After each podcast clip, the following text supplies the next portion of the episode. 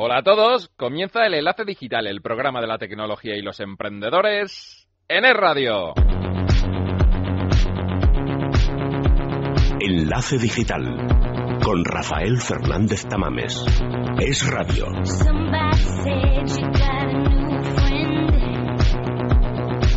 Nueva semana, edición número 37. Os agradecemos los mensajes que nos han llegado a nuestro Twitter en arroba es enlace digital, a nuestro Facebook en facebook.com barra radio enlace digital y en nuestro correo electrónico en enlace digital arroba fm. Hoy en la conexión a San Francisco no podremos hablar con Alfonso de la Nuez, pero tenemos una sorpresa para todos sus seguidores.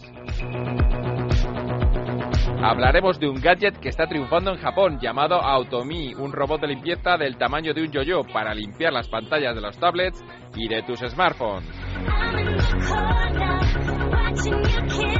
Nueva app analizada en enlace digital. Esta vez mide tus actividades diarias. No te la pierdas. Cerramos con dos nuevos videojuegos. Hablaremos del lanzamiento de Dead Space 3, que viene con más acción y suspense que nunca, y descubriremos la magia de Nino Kuni, el juego de rol en forma de fábula. Todo esto y más con Rafael Fernández Tamames en el micro y en la dirección, Nacho Martín en la realización y Blanca Pérez en la producción. En el enlace digital hasta las 2 aquí en el radio. Vamos a por ello.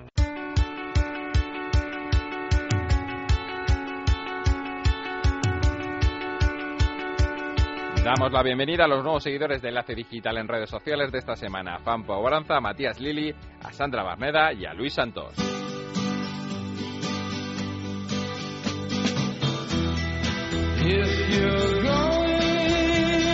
Suena la sintonía de San Francisco. Eso quiere decir que tendríamos que tener al otro lado de la línea Alfonso de la Nuez.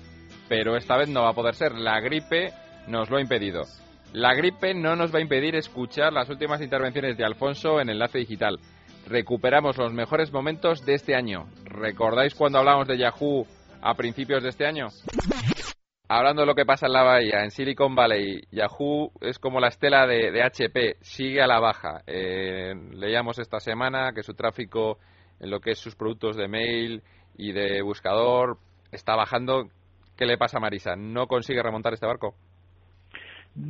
No, yo no, no, no estoy muy de acuerdo, sinceramente. Eh, vamos a ver, eh, consigue que llevamos, que lleva seis meses, ocho meses en el puesto.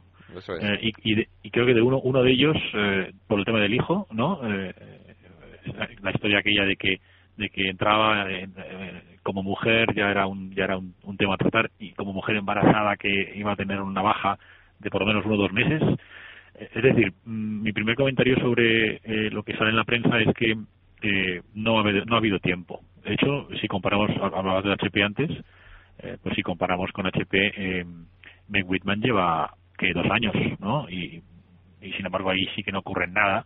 Por lo menos en Yahoo, una de las cosas que sí que ha ocurrido es el, el, el precio de la acción está subiendo y ha subido en los últimos seis meses considerablemente, sobre todo mm, dado dado eh, eh, lo mal que estaba. Entonces, mi primer comentario es que falta tiempo, que hay que darle tiempo a esta mujer a que salgan las cosas adelante.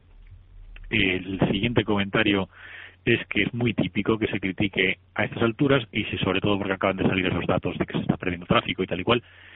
Pero también es verdad que eh, es que en estas cosas hay que ser muy moderado, ¿no? Y no, no hacer saltar las alarmas y, tal. Eh, yo creo que al final, eh, cuando uno hace cambios, eh, es difícil que se vea inmediatamente el, el, el retorno de inversión o de retorno de, de, los cambios y es normal que se produzca una reducción y luego después eh, se vea después de unos meses que eh, se, se, bueno pues que se recogen los frutos no es como plantar semillas y esperar que salgan los frutos inmediatamente. Pues tienes que esperar un poquito y esto es algo que también en España nos, nos pasa no que es que tenemos que pensar también más a largo plazo y pensar en proyectos a medio y largo plazo y no siempre ser cortoplacistas. Finalmente, también añadir que, eh, y yo no tengo ningún interés de defender a Yahoo, ¿eh? porque yo soy usuario, pero la verdad es que casi, casi, nadie, casi nunca los uso. Eh, Se te ha escapado casi nadie los usa. casi nadie los usa.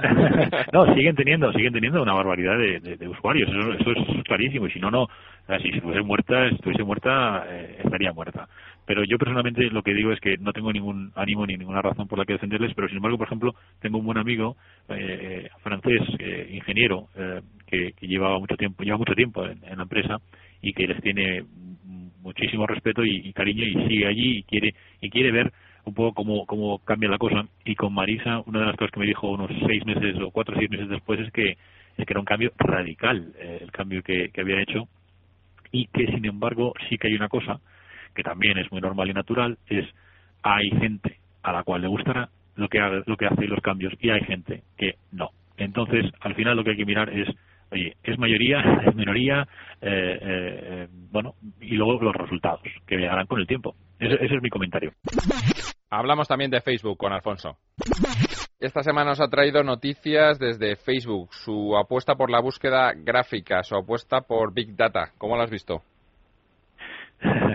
Eh, a ver, desde un punto de vista de Facebook eh, lo veo lo veo muy bien. Eh, efectivamente es una manera de utilizar y de aprovechar la barbaridad de datos que tienen y de usuarios, ¿no? Es una manera de cruzar la información y entonces bueno pues a través de la tecnología hacer un poco más humana la búsqueda y y, también relevante, ¿no? Que la palabra relevante es la, es la clave de cualquier búsqueda, si bien sea Google o bien sea Yahoo, Microsoft, Bing o, ahora Facebook. Creo que creo que Google debería estar, eh, si no preocupada, pues mirando, ¿no? Eh, eh, cómo afectará esto, em, porque claro, con todos los datos que hay con toda la cantidad de tiempo que, dedican los usuarios en Facebook, pues si funciona realmente bien desde el punto de vista de experiencia de usuario, eh, si las búsquedas, eh, si, las, si los resultados de las búsquedas son relevantes, pues hombre, esto puede ser muy interesante. Ahora bien, yo mm, lo que lo que tengo es le tengo mucho miedo, sinceramente, a Facebook. Esta misma mañana he leído un artículo relacionado con ah, el tema de la de cómo de la privacidad y de, de, cómo gestiona la privacidad. Entonces ahora llega este tema de la búsqueda y, y cuidado, hay que tener mucho cuidado porque ahora también queda reflejado eh, cómo busca la gente, ¿no? Eh, tengo entendido, vamos, tal y como, lo estoy viendo. Es también lo, lo que hemos eh, leído desde aquí de cómo puedes limpiar tu historial, porque claro, todo tu histórico de búsquedas es actualizado para estos servicios. Creo, sinceramente, eh, y ahí esto es ya un mensaje además como padre de un niño eh, que, que, pronto utilizará Facebook, no, no, no todavía no, pues gracias a Dios, pero pronto pues son cosas que tener muchísimo cuidado. Es la falsa sensación de privacidad que tenemos con, con, los servicios sociales, que creemos que, bueno, es que estamos es que esta mañana, efectivamente, esta misma mañana en el periódico lo he visto, he visto un titular precisamente relacionado otra vez con la, con la privacidad, pero es que lo, llevo yendo, ¿cuánto? Dos años ya, ¿no? Ese tema. Eh, será por algo. Y como no, hablamos de Apple también. Nuevos rumores como cada semana en Apple, nuevos lanzamientos para iPhone en 2013 ¿Cómo lo ves? ¿Está llegando también esos rumores por allí? Bueno, los rumores que están llegando es que ahora mismo está 10% eh, bajando eh, Apple en la bolsa. ese, es, ese, es, el rumor que está por todos lados.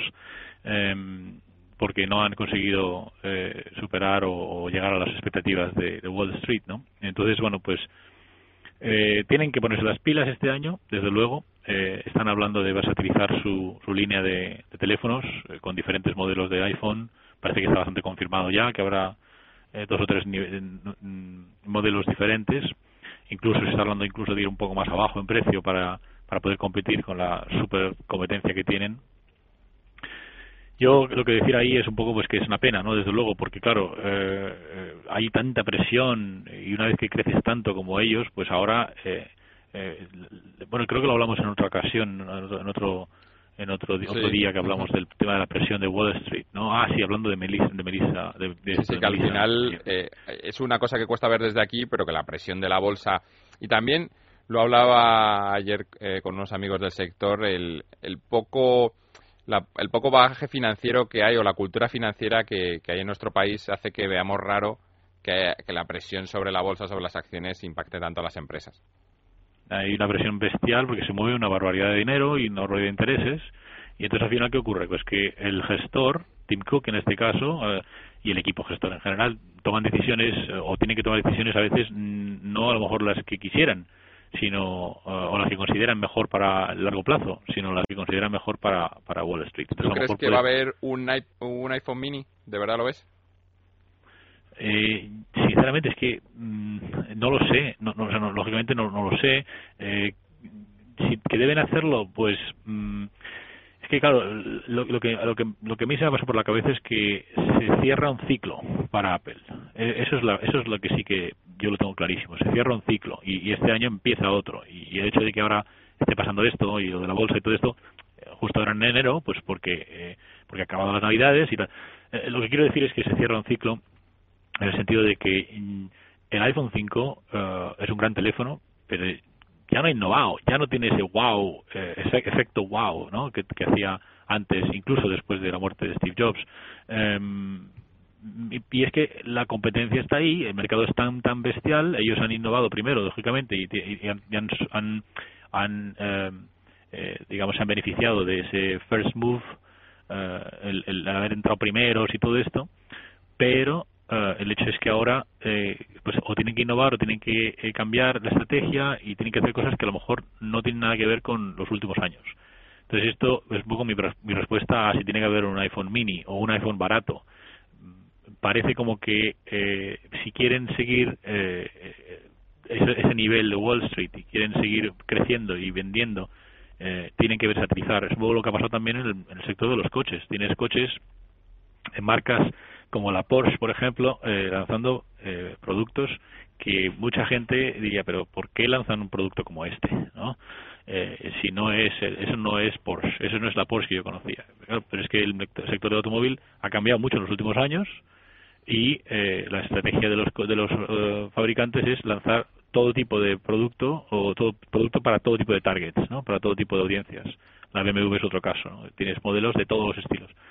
Entonces, es un tema de estrategia y, y que si me preguntas debiera hacerlo, a mí personalmente me gustaría que Apple siguiese siendo una empresa eh, muy muy boutique, muy de alto de alto nivelazo eh, y que se distinguiera, pero claro, para poder hacerlo tienes que ser tecnológicamente eh, muy superior, tienes que ser mucho más creativo, tienes que sacar cosas que ningún otro tiene y eso cada vez es más difícil.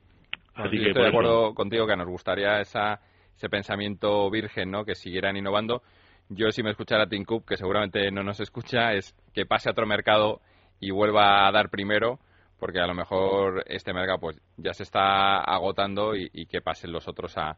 Es el caso del Apple TV. Estoy deseando que, innoven en, ese apartado. Pero bueno, lo veremos en este año 2013 y seguramente volveremos a hablar de, Apple y, y qué hace con, con el iPhone.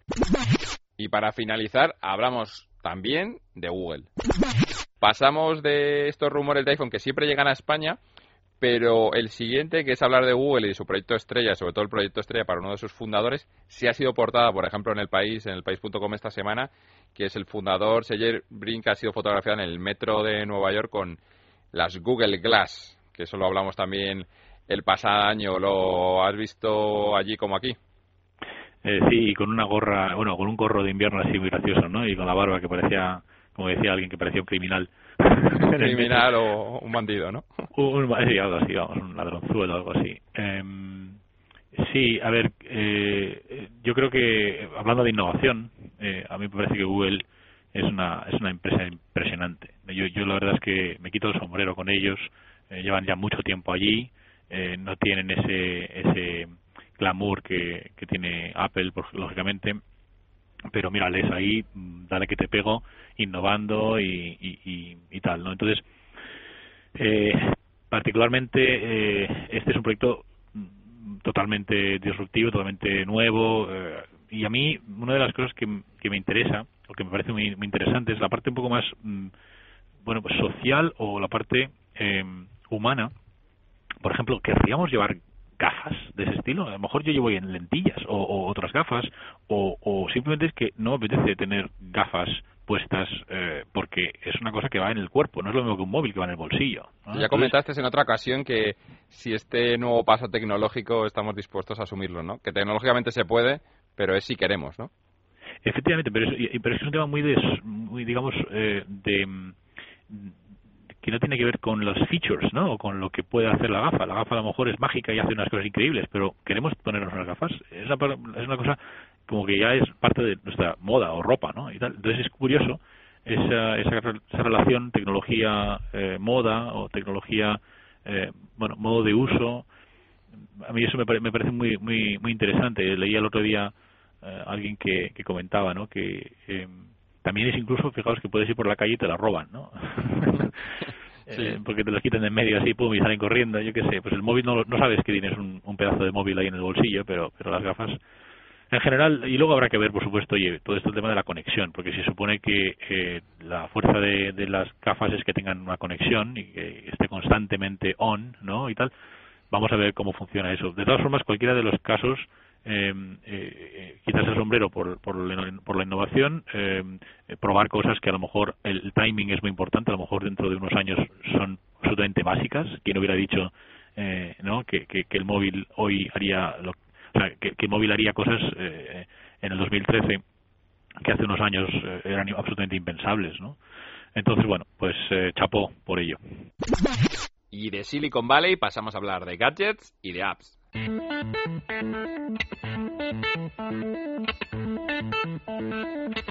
Música de gadgets significa tenemos a Alberto Lázaro al otro lado de la línea que escribe el blog de la Gallitopedia en el Confidencial. Alberto, buenas tardes. Hola, ¿qué tal? Buenas tardes. Esta semana, ¿qué gadget nos traes? Bueno, esta semana os traigo un gadget muy divertido que está triunfando un montón en Japón. Se llama Automi y se trata, bueno, de un pequeño robot de limpieza que es del tamaño de un yo-yo y de lo que se trata, vamos, su función es que limpia la pantalla del tablet o, o de los smartphones. Es como una pequeña aspiradora. Entonces tiene tres horas de goma, dos de papel y lo que hace es eliminar la suciedad de nuestro dispositivo. ¿Un gadget gratuito o de pago? Pues es de pago porque cuesta unos 13 euros al cambio.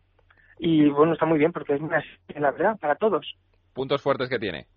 Pues mira, puntos fuertes, es muy útil. Según los japoneses que lo están utilizando y que, bueno, están eh, revolucionados porque eh, limpia la pantalla, la deja sin huellas y, y funciona con solo una pila y, y, bueno, tiene tres horas de autonomía. O sea que bien. ¿Qué es lo que no te convence? Para mí, está demasiado por, en limpiar, porque son cuatro minutos para los smartphones, más o menos, y ocho minutos para las tablets. Pero eso sí, cuando termina suena una música para avisar que, que ha finalizado y, y, parece que los está gustando un montón en, en los compradores, los están adquiriendo. Sobre cinco, ¿qué nota le damos?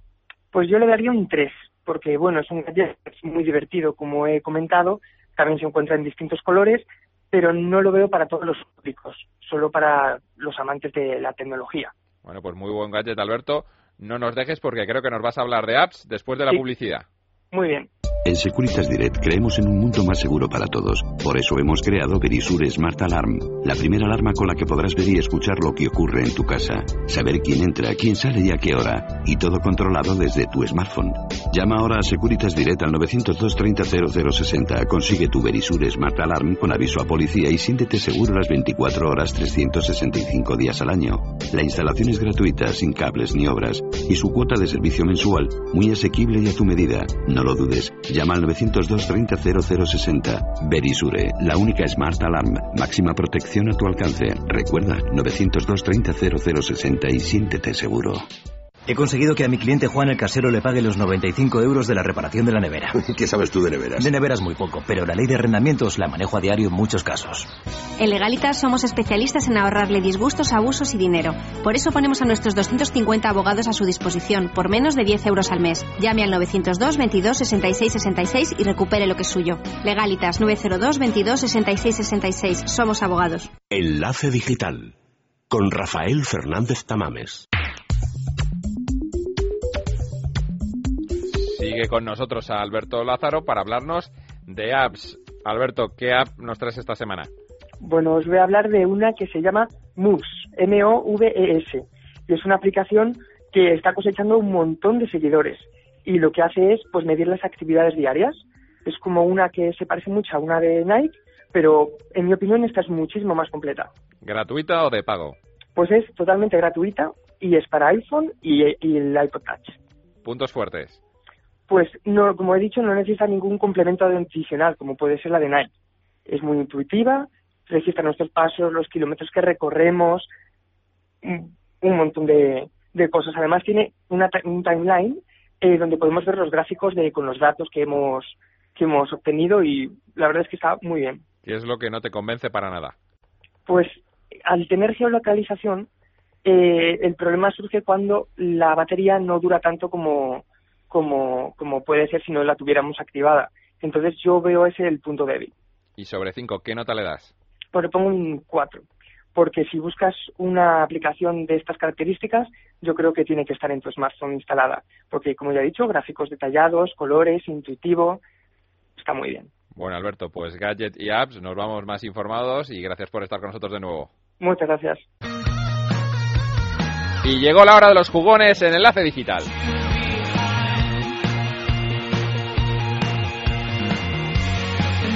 Pasó enero y comienzan a llegar las producciones importantes de la temporada. Esta semana nos centramos en el lanzamiento de la tercera entrega de Deep Space, la serie de terror espacial de Electronic Arts, y repasamos las claves de Nino Kumini, una maravilla que está revolucionando el mercado europeo tras literalmente arrasar en Japón, con sorpresa incluida porque la desvelaremos más adelante. Contamos, como siempre, con Soraya Leal, directora del sótanoperdido.com. Soraya, buenas tardes. Hola, buenas tardes. Revolución, ¿verdad, en Japón? Revolución, pues así es, porque como bien dices, ya ha pasado el mes de enero y comienzan a llegar a las tiendas los primeros pesos pesados. Grandes producciones, como es en este caso la tercera entrega de una de las franquicias más potentes que ha nacido en la actual generación de consolas, que no es otra que Death Space.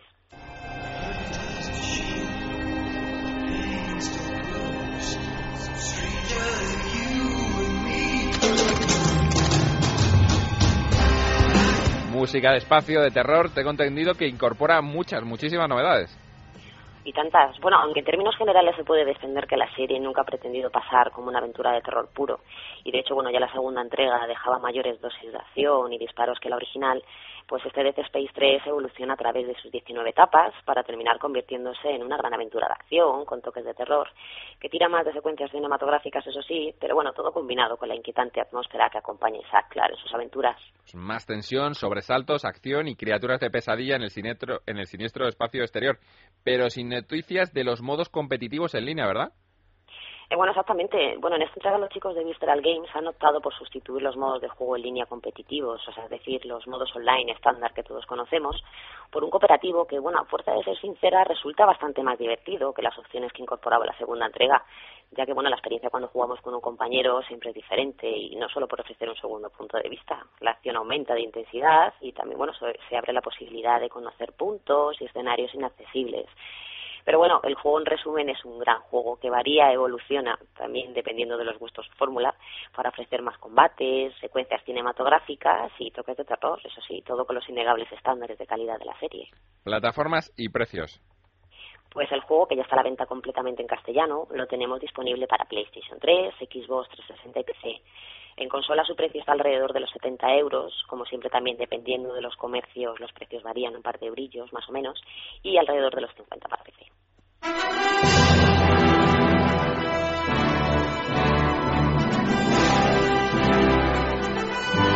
Y Cambiamos radicalmente el opresivo espacio exterior por la amable villa donde vive Oliver, el protagonista de Nino Kuni, la ira de la bruja blanca, otra joya de los japoneses de Level 5 que por fin llega a Europa demostrando, en mi opinión, y sé poco de esto, que el rol japonés todavía tiene mucho que decir en Occidente. Pues sí, la verdad es que sí, porque ya que Nino Kuni, la ira de la bruja blanca, es como bien apuntas un RPG desarrollado por Level 5, el mismo equipo que firma el extraordinario Dragon Quest 8 de PlayStation 2, en colaboración con Estudio Ghibli, que es el estudio de animación responsable de películas como El viaje de Chiro, el nombre del juego, que en japonés viene a significar algo así como el segundo mundo, nos cuenta la historia de Oliver, que es un joven de corazón puro, que según una antigua profecía, pues está destinado a salvar el universo paralelo al de su realidad. Una ambientación muy nipona, tirando del estilo de Final Fantasy. Pues sí, bueno, la ambientación es algo esencial en los juegos de rol como Nino Kuni y los desarrolladores de género se esfuerzan en crear ambientes atractivos y personajes con los que enganchar a los jugadores. Pero bueno, a diferencia de otros héroes con poderes sobrenaturales, Oliver es un niño corriente que ayuda a su madre en una tranquila ciudad hasta su primer contacto con el peculiar Drippy, uno de estos secundarios entrañables. Drip es un duende que poco o más bien nada tiene que ver con la imagen popular que tenemos de estas criaturas, así que con la ayuda de este simpático duende, una varita mágica y un libro de hechizos y unos valientes ayudantes que se llaman únimos, pues nos enfrentaremos a los planes de la malvada bruja blanca. ¿Cómo se comportan los sistemas de evolución de personajes y las mecánicas de combate? Pues el núcleo básico de las batallas de Nino Kuni es similar al que presentan otros juegos de género y todas las acciones de los personajes se ejecutan desde los menús, aunque bueno, esto se puede mover activamente por la totalidad del escenario. Y otro aspecto vital también son las peleas o los unimos, que son unas pequeñas criaturas que se pueden emplear de forma habitual. Cada personaje puede llevar tres unimos y además todos ellos tienen diferentes atributos y habilidades. No suena demasiado complicado, un juego que además sorprende a nivel técnico. Hombre, si tuviéramos que definir el apartado gráfico de Nino Kuni con un solo término, la belleza sería sin duda la definición exacta. La mano de Ghibli, bueno, hecho se hace evidente en cada segundo del juego, desde el hermoso comienzo hasta el inesperado final. Los colores, texturas, fondos, la verdad es que están todos perfectamente recreados, con la misión de hipnotizar.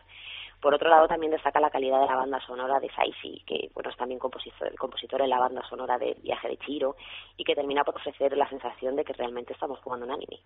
Precios y plataformas pues el juego es exclusivo para PlayStation 3 y ya está en las tiendas desde alrededor de 65 euros o bien también podemos adquirirlo a través de descarga digital.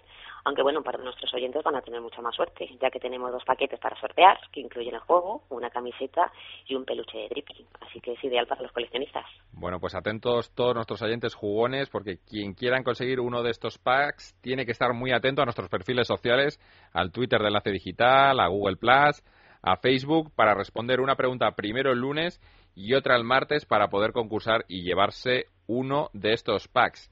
Soraya, gracias por estar con nosotros y por traernos Vino Kuni a los oyentes de Enlace Digital. Muchas gracias.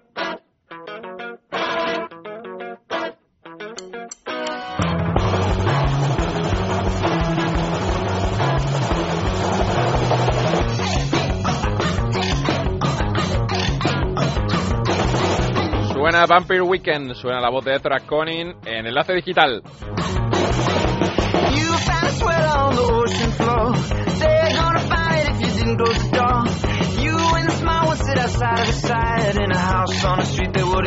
Escuchamos Cousins, canción incluida en su último disco. Nos conformamos con ella hasta la salida en mayo de su próximo disco.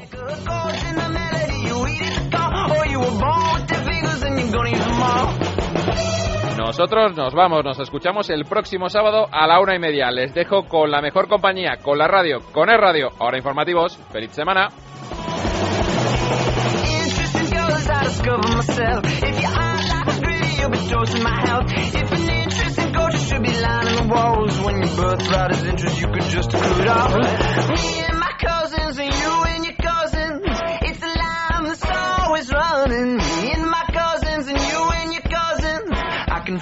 it coming.